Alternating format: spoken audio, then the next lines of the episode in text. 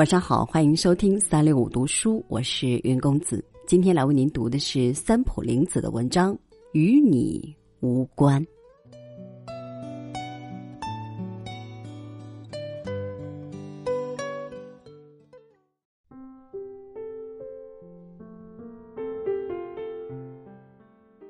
前一阵有一句流行的话：“与你无关”，这是我不喜欢的一句话。我觉得这是一句粗鲁冷漠的话，甚至觉得讲这话的人体内所流的血是冰冷的。若夸大的说，世上所有的人可能都与我们自己有关。我还在念小学时听到一则难忘的故事：一位富家小姐在车内吃香蕉，发现香蕉腐烂不能吃，便随手扔到车窗外面。某贫穷人家的孩子经过这里，拾起那香蕉来吃，结果这孩子吃坏了肚子，发烧了。当天晚上，富家小姐父亲的工厂发生火灾，全部烧毁。因为当夜值班的警卫临时离开，原因是他的孩子吃了捡拾的香蕉而发烧了。这则故事使当时少女时代的我深深感到，人与人之间的关系比我们所想象的更加密切。当然，这是为少男少女而写的故事，因果关系明显。但事实上，我们在日常生活中与人们的关系不也如此紧密吗？日本媒体所报道的消息中，没有一天没有车祸消息。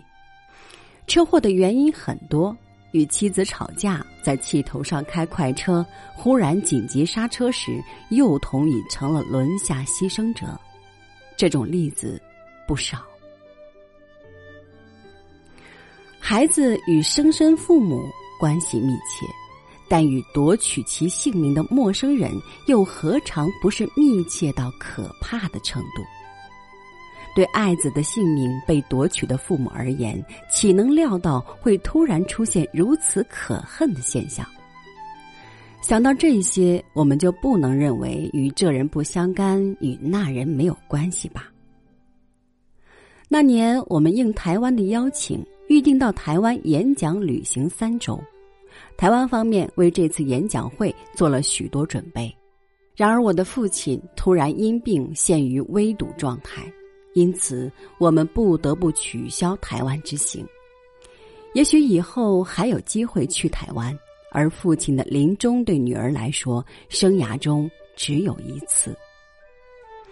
在取消台湾之行后没几天，有人来找我们商量事情，我们极为同情的倾听对方的叙述，尽我们所能的予以开导、规劝、安慰。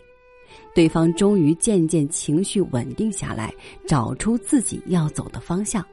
最后他说：“假使今天没有和二位商量，我本来已经打算要带着孩子开车从悬崖上冲下山谷。”我不由得凛然而立。假使我的父亲身体健康，这时候我们正在台湾。假使我们去了台湾，这人想必已带着两个孩子开车冲下山谷了。